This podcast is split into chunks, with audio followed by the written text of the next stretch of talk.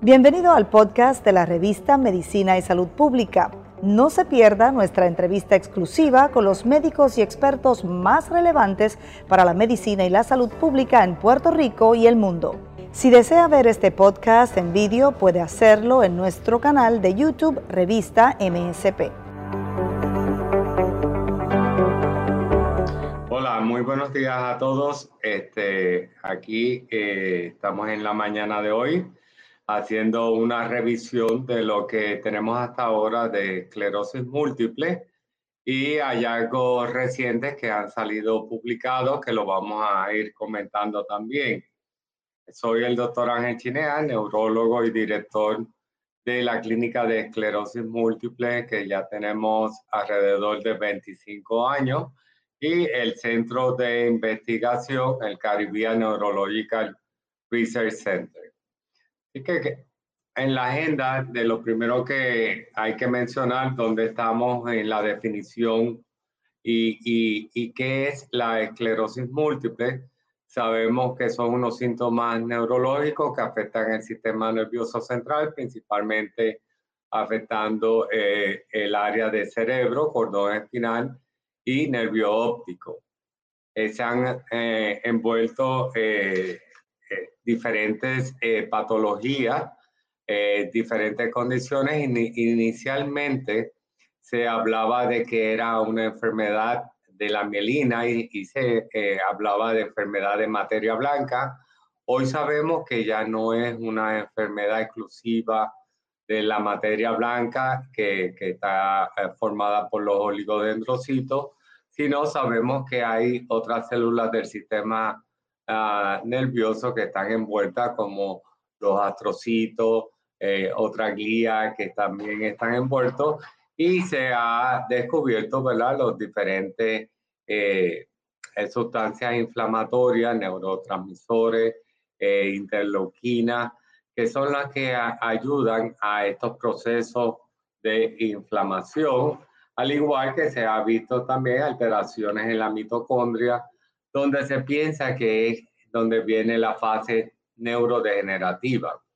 Si resumimos, en verdad, la laminilla, lo que nos está hablando de que hay un componente autoinmune, tiene que haber células del sistema autoinmune, como las células T y las células B, que entran al cerebro y que van a producir los fenómenos inflamatorios.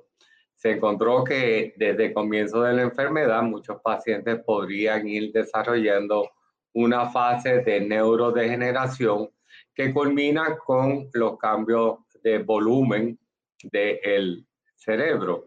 Así que estamos eh, viendo mucho más allá en ese paciente que vemos por primera vez, no solamente porque tuvo una recaída, porque tuvo una fase inflamatoria, sino que evaluamos desde el comienzo si hay unos cambios que sugieren que el paciente ya tiene un componente neurodegenerativo que a la larga es lo que va a dar el trastorno incapacitante permanente. Así que eh, sabemos que es bien común en adultos jóvenes, aunque estamos diagnosticando cada vez más eh, pacientes pediátricos. En la adultez también se puede diagnosticar, pero muchas veces es que no fueron diagnosticados en la fase pico. Así que, eh, como dijimos, ¿verdad? hay una alteración anómala del sistema inmunitario, que es el sistema de defensa, donde eh, uno de los componentes mayores son los linfocitos, sobre todo la célula T y la célula B, y que en la última década las células B pues, han tomado este, una eh, prioridad en, la investigación, sobre todo cómo podemos controlar la, eh, la clonación de estas células, evitando así que estimulen a las, a las células T que estimulen a la cascada inflamatoria y sobre todo se ha visto que pueden eh, tener un componente sobre lo que es la progresión. Ya contamos con medicamentos para la forma eh, progresiva que hasta el momento no se habían eh, podido determinar eficacia con los medicamentos que, tenía, que teníamos para las formas, sobre todo la más común, relaxante remitente. Sabemos que debe haber una predisposición genética y hay también este, unos eh, factores también que influyen en las posibles causas o, o, la aparición de eh, los síntomas de esclerosis múltiple y eso pues se ha hablado sobre todo de la deficiencia de la vitamina D que al igual que en otras enfermedades del sistema nervioso se ha visto el, el, su factor protagonista. El fumar, que sabemos que está envuelto en diferentes patologías, también puede estar involucrado. Pero recientemente salió la, la noticia en Science del estudio de, de, Harvard y fue un estudio donde eh, evaluaron a, a militares, cerca de más de un millón, donde eh, se hizo, se hicieron pruebas sanguíneas, sobre todo estaban eh, evaluando el HIV, pero se hicieron anticuerpos contra el Epstein-Barr virus, la mononucleosis o, la enfermedad del beso, y encontraron que en, había una incidencia alta en estos pacientes que presentaron con esclerosis múltiple de anticuerpos con el, el, el Epstein-Barr virus y entonces ha salido una publicación recientemente donde hace una relación ah, directa. Sabemos que este virus, uno de donde se eh, inocula este virus, es en, en, los linfocitos y esto podría ser uno de los desencadenantes, obviamente siempre unido a un factor genético predisponente de la condición y se han medido y se están estudiando, ¿verdad? Ah, eh, un poco más profundo en, en esta alteración eh, viral, eh, cómo afecta, ¿verdad? Unos marcadores de enfermedad, como son los neurofilamentos. Así que, aunque tenemos, ¿verdad? Este, ya una relación que podría estar directa y que ya este, se había comentado, porque, por ejemplo, está la minilla ya viene presentando ya cerca de una década. Hay otros virus que también se han asociado. Pero si miramos la cantidad de pacientes que han padecido de la enfermedad del beso o enfermedad de este Barr virus, no todos van a desarrollar esclerosis múltiple, lo que hace que eh, tenga que haber algún otros factores que están unidos a, a este desencadenante. Así que tenemos, ¿verdad? Un, eh, un desarrollo, ¿verdad? De que hay este, un virus asociado y que esto, pues, eh, cuando se hace el análisis de, la, de las células B, eh, se ven que ahí tenemos este, virus, ¿verdad? Que están, están latentes en estas células. Así que no solamente con esclerosis múltiple, sino el riesgo de otras enfermedades autoinmunes también.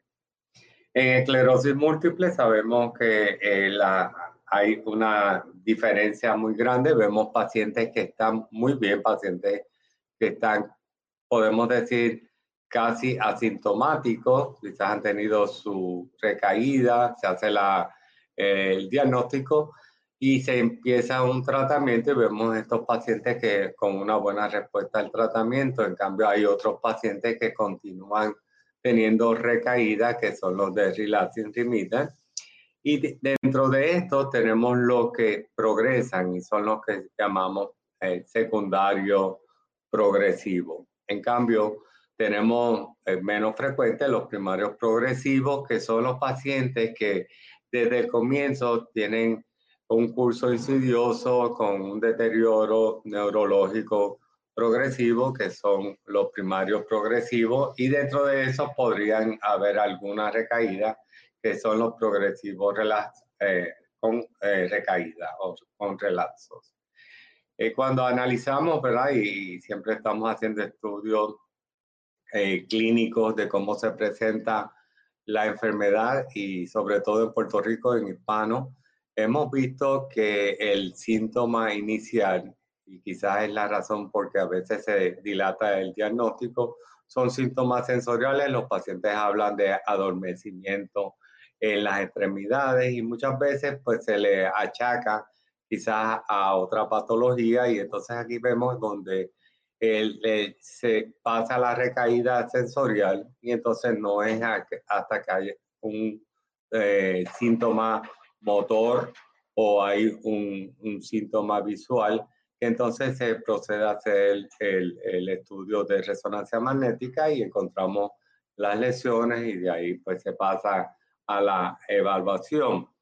Así que dependiendo dónde esté la, la inflamación, eh, vamos a ver, ¿verdad? Si es eh, nervio óptico, puede ser la neuritis óptica, que, que, sería en Puerto Rico tenemos como la tercera causa, pero en, en, otras regiones como en el área oeste de los Estados Unidos, la doctora Mezcua pues menciona que la neuritis óptica es mucho más eh, prevalente como primer síntoma que los síntomas sensoriales. Tenemos pacientes, ¿verdad?, con cursos más este, severos como eh, trastornos del habla, trastornos para el tragado, eh, el temblor, el desbalance, eh, síntomas ya de, piramidales como pueden ser la parte motora, que puede ser una hemiparesis o, o, una paraparesis o una inclusive paraplegia si hay un daño mayor en el cordón espinal. Así que vemos pues, que tenemos el cuadro clínico, que si lo podemos eh, capturar podemos hacer el diagnóstico en el primer evento. El primer evento normalmente se llama el síndrome clínico aislado, que ya eh, en los criterios, ¿verdad? la internacional, la que crea los criterios, que fueron revisados en el 2017, los criterios de McDonald's, vemos que ya con un primer evento podemos llegar a un diagnóstico. Obviamente tenemos que hacer más estudios y, los estudios pues incluyen eh, la punción lumbar, que, que, cada vez pues se está haciendo este, mucho más eh, importante porque eh, se está pudiendo analizar factores no solamente diagnósticos, sino factores pronósticos en estos pacientes.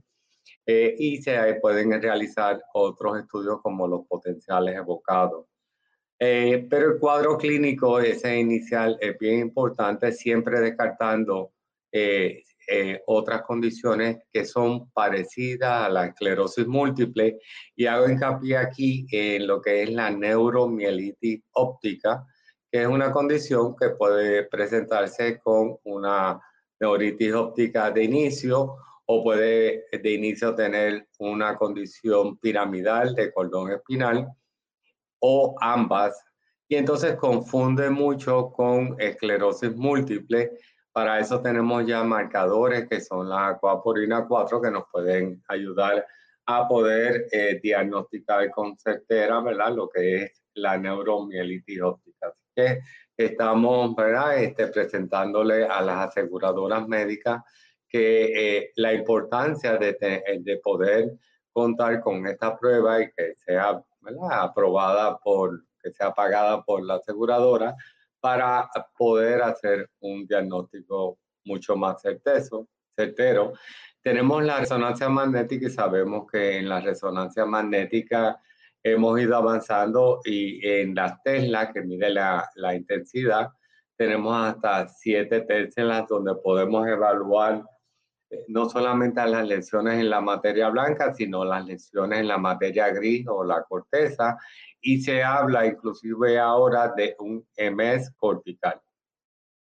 Así que la importancia del MRI no solamente va a ser en el diagnóstico, sino va a ser en el pronóstico, vamos a ver si ese paciente eh, presenta múltiples eh, eh, lesiones en su primer año, múltiples lesiones que capturan el gadolinio, si, se, si hay de inicio una evidencia de un cuadro neurodegenerativo como atrofia ya sea a nivel de cerebro, a nivel de volumen o eh, en núcleos profundos como el tálamo, que también se está haciendo importancia. Vemos también el cuerpo calloso, que es otra de las regiones donde siempre estamos buscando.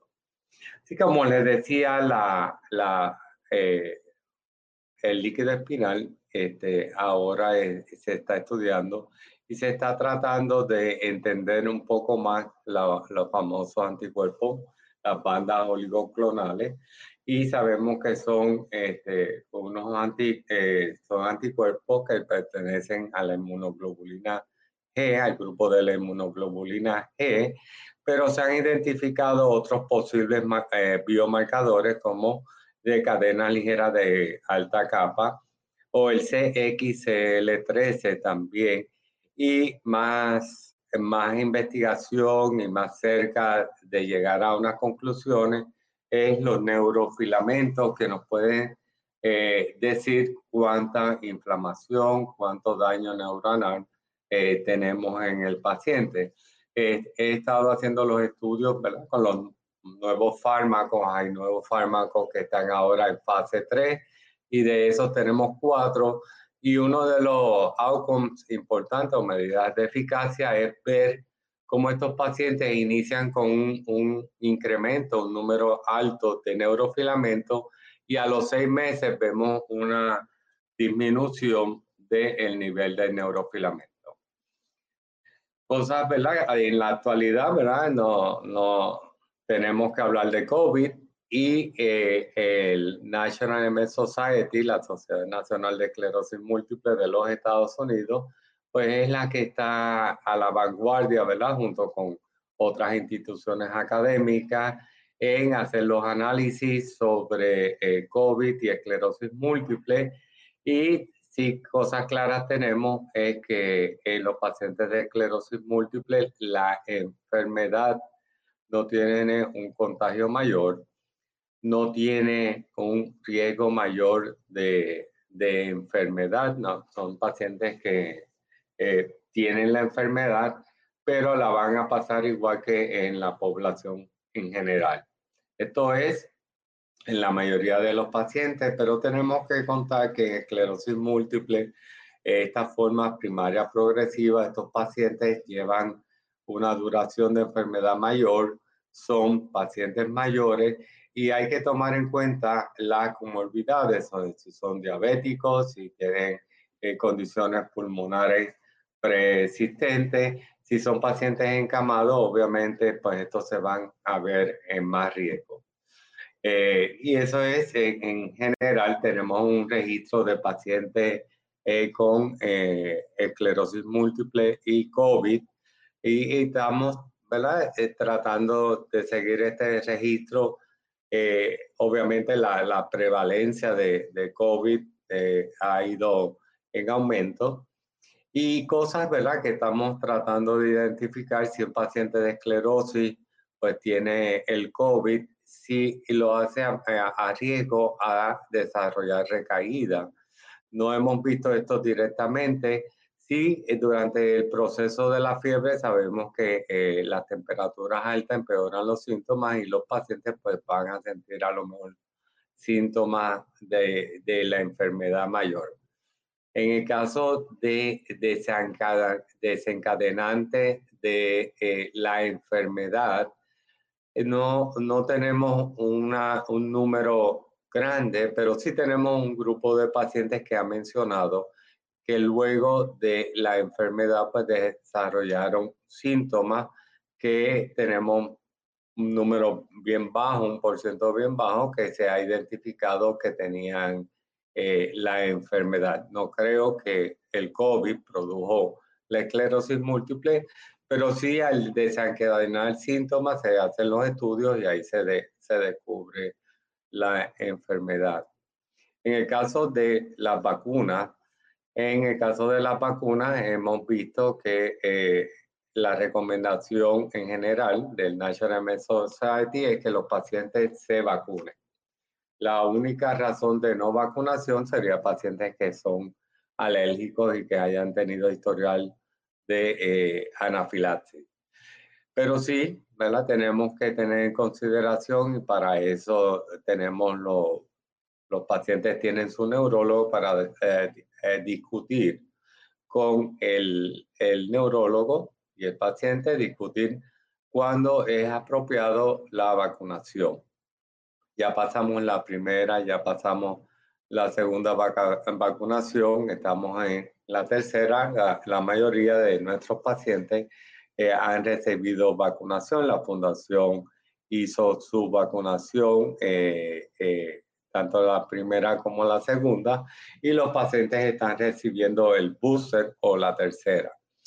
Ahora bien, uno de los estudios que estamos haciendo es comparando los diferentes tratamientos o modificadores de la enfermedad y viendo la respuesta a la vacuna. Y ya en, en general, ¿verdad? Se han estudiado en Israel, eh, la doctora aquí y presentó que hay unos eh, medicamentos específicos que pueden disminuir la respuesta inmunológica a la vacuna. Así que, por ejemplo, tenemos lo que son los ah, de lo que actúan sobre las células B, que disminuyen la población de células B, pues buscamos siempre la ventana donde podemos administrar la vacuna luego que haya pasado eh, alrededor de tres meses de la última infusión. En este caso tenemos los, eh, los depletores que se llaman los B-cell depleters y eh, tenemos el rituximab, no está aprobado, pero se, se, utiliza en los Estados Unidos en pacientes de esclerosis múltiple, ocrelizumab, que sí está aprobado, y ofatumumab. Esa clase, pues tenemos que buscar la alternativa como ejemplo de lo que le digo a mis pacientes, es que luego de la infusión, a los tres meses, sería razonable hacer la vacunación para poder obtener mejor beneficio de la respuesta inmunológica. Los otros que tenemos también, ¿verdad? Pendientes son los pacientes de eh, los que modulan la esfingosina 1-fosfato, el receptor de esfingosina 1-fosfato, y entonces ahí están el grupo de fingolimod, siponimod, osinimod, y ponésimos. Y entonces aquí también tenemos que estar pendientes y nosotros medimos la respuesta inmunológica a través de eh, la espiga, el, se llama el spike protein, y buscamos eh, cuantitativamente cuál ha sido la respuesta inmunológica y hemos visto que los pacientes hacen respuesta inmunológica quizás no tan alta como los interferones otros, otros modificadores, otros tratamientos, pero siempre va a haber una respuesta terapéutica, una respuesta inmunológica. En estos casos sí aconsejamos a los pacientes que hagan su tercera dosis. Así que en general estamos recomendando la vacunación, estamos proponiendo, ¿verdad? ¿Cuál es la, cuál es el momento? ¿Qué ha pasado con el tratamiento? Pues cada vez estamos este, buscando mayor alternativa, estamos buscando controlar la recaída, controlar las lesiones en MRI. Ahora nos estamos eh, eh, enfocando mucho en la progresión, estamos tratando de controlar eh, la progresión de la enfermedad. Y, eh, y, el futuro, ¿verdad? Que ya está en estudio es la terapia de remielinización que estamos tratando de eh, buscar en estas nuevas eh, terapias que estamos realizando los estudios. Aquí en esta laminilla vemos la, la división por terapias orales, inyectadas o infusiones, lo que tenemos y vemos el, el timeline, como ha sido eh, que se han ido este, lanzando estos medicamentos. Y si vemos que antes del 93, lamentablemente estos pacientes no tenían ningún tratamiento y son los pacientes que quizás ahora, en, el, en, la década de, del 2000, estamos viendo eh, que son pacientes que tienen mucho grado de incapacidad. Eh, luego del 93, que empezamos con los interferones, el, el, el acetato, pasamos, ¿verdad? Eh, por el 2000 con una quimioterapia que es la mitosantrón que se descontinuó por los efectos, no se descontinuó, corrió. Está, se puede utilizar, pero el problema fue los efectos secundarios eh, cardiovasculares. En el 2004 se lanza en la primera infusión anticuerpo monoclonal, natalizumab, y en el 2010 se lanza el primer tratamiento oral, fingolimod, y de ahí en adelante, pues vemos que hemos tenido diferentes tratamientos orales, vino la teriflonamida o apayo, el dimetilfumarato, que este es el grupo de los fumaratos, y ahora tenemos varios dimetilfumaratos, tenemos el, el, el primero que, que, se aprobó fue la, la tefidera, y actualmente tenemos el Humerity, pero hay otros otros fumaratos como el Piafertan, que es también parte de ese grupo de los fumaratos, y los productos fumaratos genéricos. Se aprobó también como infusiones la alentezumab, que son de curso corto, o grelizumab, que son de los B-cell depleters, y se aprueba entonces este, productos orales como el ciponimod, donde específicamente se estudió para la forma secundaria progresiva, pero en este caso tenían que tener actividad, tenían que haber tenido alguna recaída en los últimos dos años o presencia de lesiones en la resonancia magnética.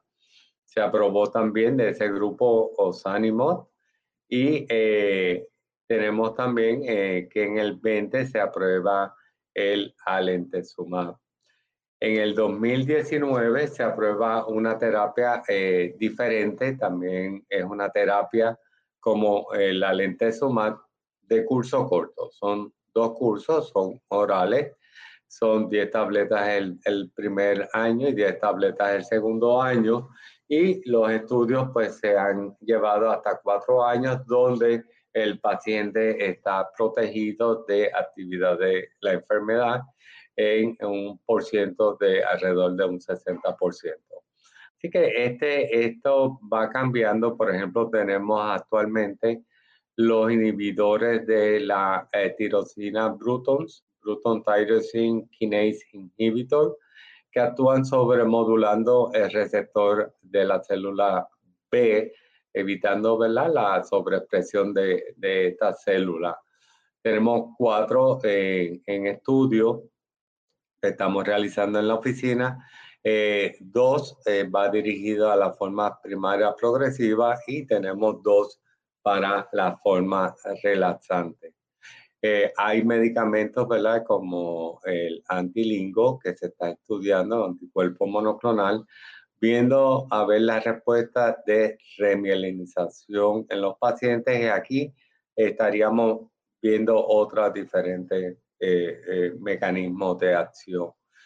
Y se siguen, se siguen explorando, se siguen explorando, ¿verdad? La, sobre todo en la forma progresiva, se están haciendo nuevos estudios, se han hecho estudios con biotina, se han hecho eh, diferentes estudios inclusive con, con la vitamina D y hay muchos estudios que están en, en lo que se llama el, el pipeline. Ahora es bien importante, ¿verdad?, que este paciente, eh, una vez sea diagnosticado, pues sea eh, que se comience un tratamiento y, no solamente el tratamiento es solamente medicamentoso, sino hay que, es un tratamiento multidisciplinario donde hay que incluir eh, diferentes ¿verdad? patrones, la dieta. Eh, sabemos que cuando preguntan la dieta no hay una dieta específica, lo que sí tenemos es que evitar todo esto, este exceso de carbohidratos, sobre todo los refrescos carbonatados, tenemos que eh, eh construir o, diseñar una dieta más saludable. El ejercicio importantísimo. Eh, y quiero, ¿verdad? Esta, la minilla presenta los medicamentos para el tratamiento de la prevención, el tratamiento que va a controlar la actividad de la enfermedad. Pero ¿qué pasa cuando tenemos una recaída?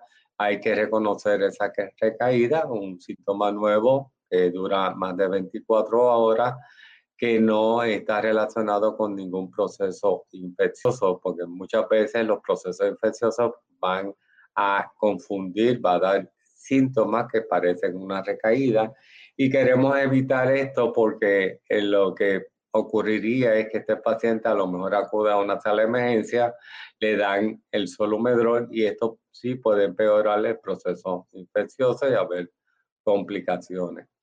Así que lo que queremos es hacer una identificación de esa recaída, el tratamiento de la recaída, el que está recomendado es el tratamiento con eh, solumedrol y que puede variar de un gramo por tres días hasta eh, un gramo por siete días. en algunos casos, ¿verdad? Se hace eh, luego de la infusión con solumedrol, pues se toman las pastillas de prednisona y se va bajando la dosis. Pero eso, cada caso es, es diferente. Obviamente esperamos que en estos pacientes que tienen recaída va a haber un cambio del de, el cuadro neurológico y lo que pretendemos es que regrese a la base. Y esa, esa es la importancia de, de tratar la recaída. Si hay que trabajar con la terapia física, es importantísimo recordamos siempre ¿verdad? La, la función este, cognitiva y todos los síntomas asociados ¿verdad? emocionales que, que se presentan en los pacientes de esclerosis múltiple, que es importante identificarlos y tratarlos para eh, ayudar a ese tratamiento multidisciplinario.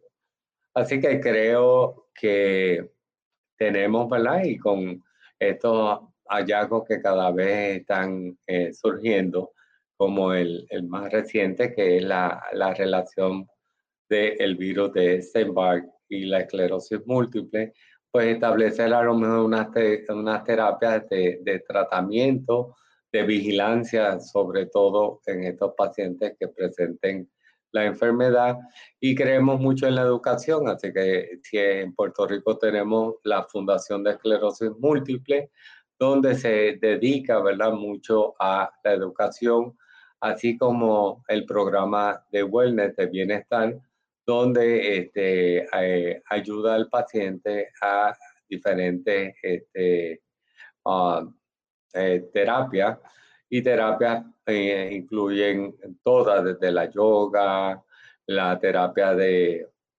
de meditación, la terapia acuática, la terapia física, incluye, incluye la, la, terapia equinoterapia que los pacientes dicen que ha ayudado muchísimo. La fundación también ayuda a, a, a los equipos médicos, muchas veces los planes médicos o aseguradoras no cubren eh, equipo médico y la fundación ayuda a equipo médico y además tienen otras ayudas que sería importante que se haga, si no es miembro, que se haga miembro de la fundación. Así que a los médicos, ¿verdad? Que, que reconozcan que existe esta organización que pueden ayudar a los pacientes. Bueno, yo creo que esta sería hasta aquí mi, mi charla.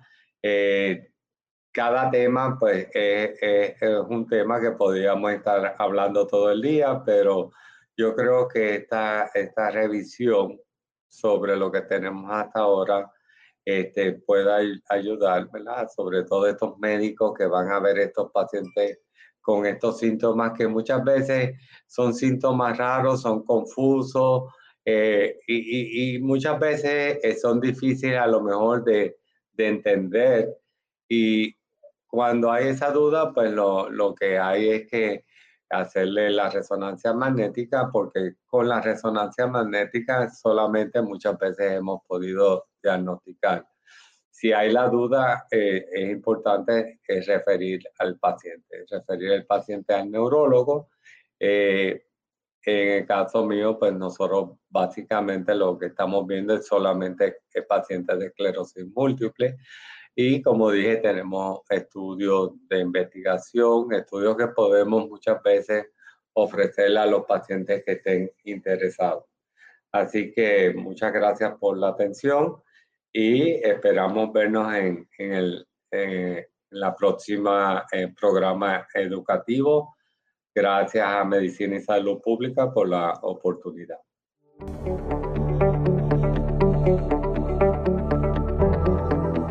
Bienvenido al podcast de la revista Medicina y Salud Pública. No se pierda nuestra entrevista exclusiva con los médicos y expertos más relevantes para la medicina y la salud pública en Puerto Rico y el mundo.